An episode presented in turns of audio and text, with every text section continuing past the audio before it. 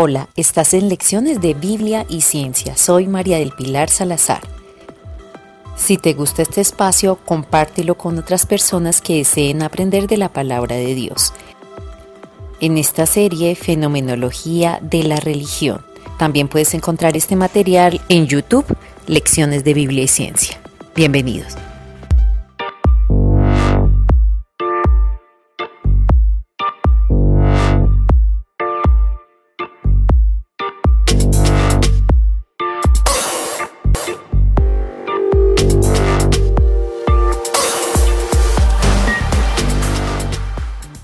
Hoy veremos el ámbito de lo sagrado y la realidad que lo determina.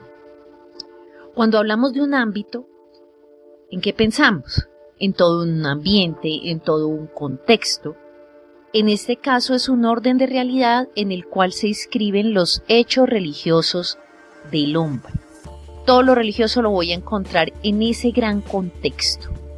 Y como ya lo hemos visto con anterioridad, para poder tener claridad de todo este contexto, debemos considerar tanto las manifestaciones históricas de toda la historia de la humanidad y luego sí pasar ese primer filtro en el que decimos cuáles son verdaderamente hechos religiosos y ahí sí poder encontrar una forma de hacer mejores clasificaciones y definiciones previas.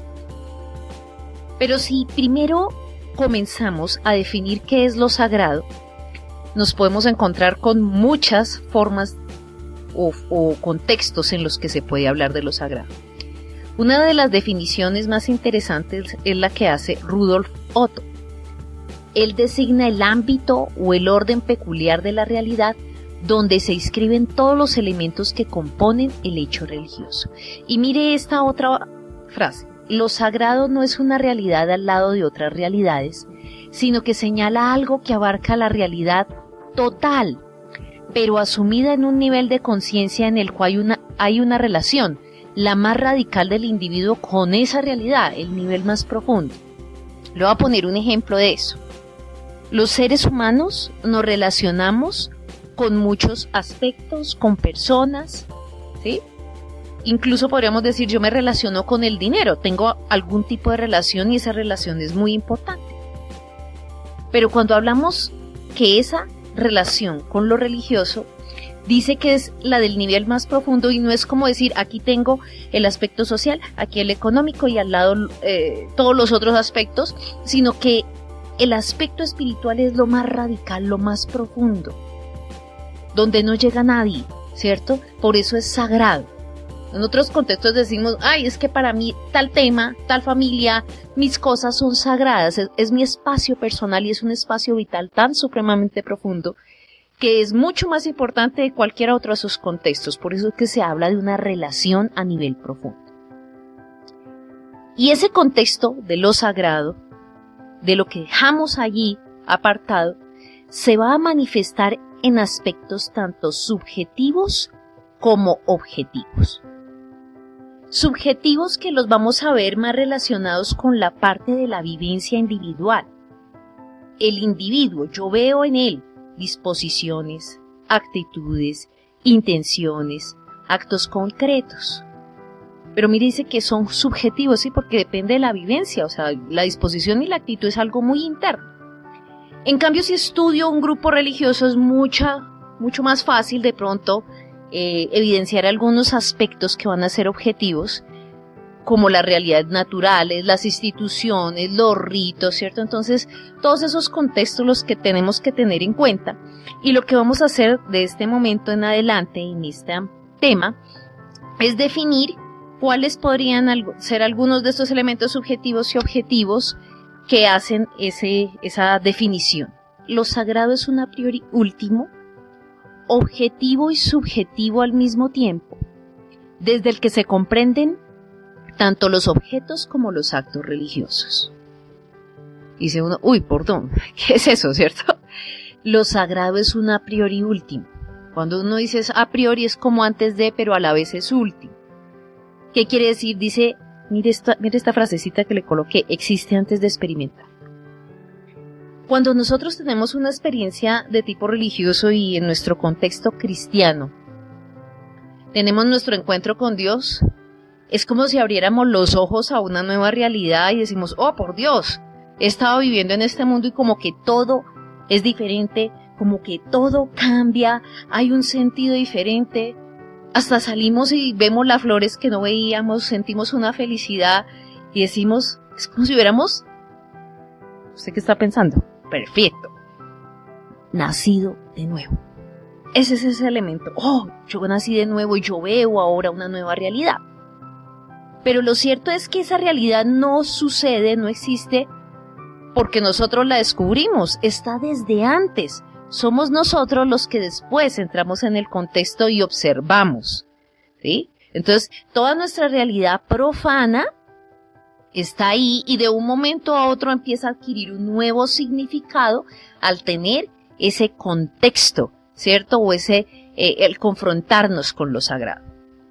Entonces vamos a encontrar aquí uno de los términos más característicos de ese cambio de ver las cosas y lo encontramos en un autor que es Mircea Eliade y él lo denomina como ruptura de nivel estudiante de fenomenología que se respete sabe que es una ruptura de nivel. ¿Y qué es? Es precisamente cuando ese, yo vengo inmerso en mi comportamiento común, algo sucede y soy introducido en el ámbito del religioso y entonces cambia ese, ese comportamiento. Es una ruptura, pero no es una ruptura como de pasar a un nivel superior, sino que esta realidad en la que yo estaba inmerso es como si tuviera un cristal y toda mi vida hubiese estado metido dentro de él y se rompe y me doy cuenta de la verdadera realidad que siempre había estado ahí, pero yo no era consciente y no tenía una relación con ella.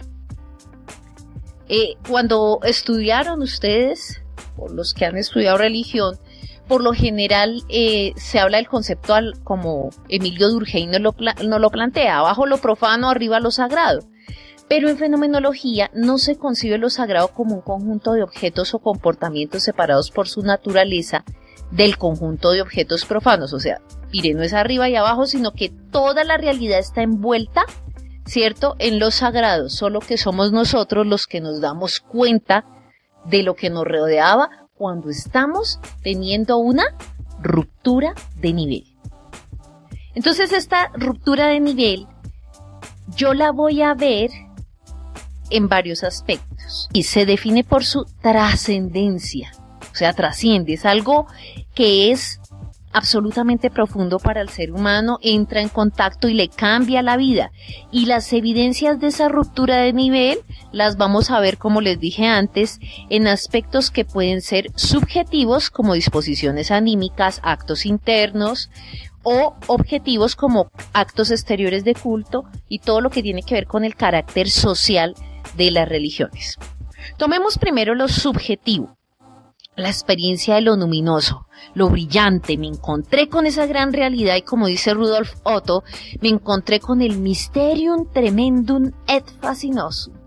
Misterio tremendo y fascinante. Aquí nos muestra dos aspectos con la realidad que tenemos si entramos en contacto. Por un lado, podemos sentir un temor, pero es un temor diferente a las fobias, ¿sí? Que podemos sentir. Es ese carácter tremendo que hace que casi que sentimos miedo, pero su intensidad es diferente porque pese a que tengo miedo, no me quiero alejar de lo sagrado. No me quiero alejar de ese Dios trascendente. Le voy a poner un ejemplo. Cuando vemos en el Antiguo Testamento, vemos un Dios reflejado muy con el aspecto de misterio tremendo sube el gran líder Moisés y sube a la nube y habla con un Dios que es de trueno, rayos. ¿Se imagina eso? Eso podría tener cierto carácter de miedo. Pero a la vez, ¿cierto? Notamos que el pueblo no se aleja, sino que quiere tener esa relación. Y nosotros tenemos un concepto que como creyentes em, lo conocemos muy, bien y hace muy bien la, la acotación para este tema y es el famoso temor reverente. ¿Sí? Yo temo porque es que yo sé que puedo ser fulminado. En un minuto podría yo ser fulminado porque es el gran yo soy. y se aparece lo sagrado y produce sobrecogimiento ante la majestad divina. Pues es que yo me encuentro frente al santo, santo, santo y lo que siento es un sentimiento de pecado frente a esa santidad tan magna, anonadados ante la plenitud de su ser, nos sentimos como polvo y ceniza y lo que decimos es yo me rindo, es que ¿qué soy yo frente a ti Señor, ¿cierto? Entonces esa es una experiencia muy personal suscitada por el aspecto tremendo. Pero mire que decía misterio tremendo y no se queda ahí, dice misterio tremendo y fascinante. Entonces tiene que ver con ese carácter de asombro y admiración.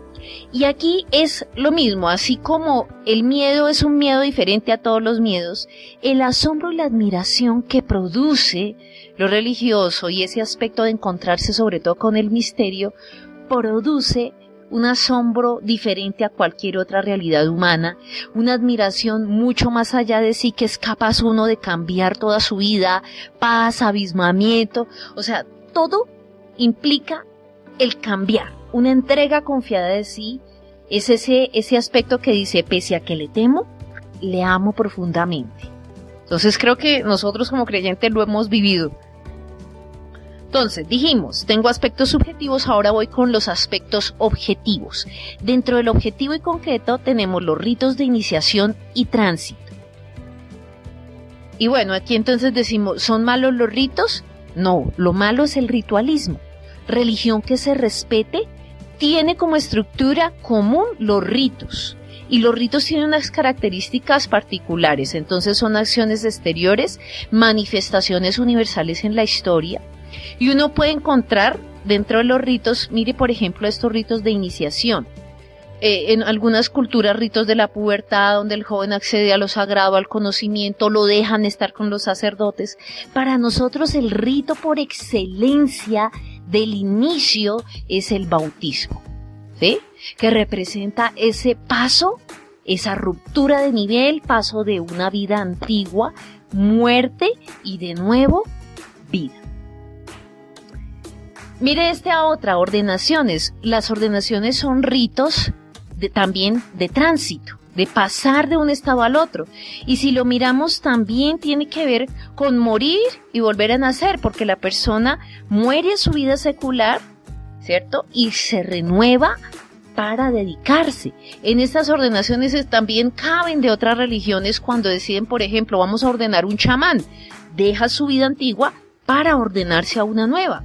El sacerdote hace lo mismo. Nuestros pastores, diáconos que hacen lo mismo.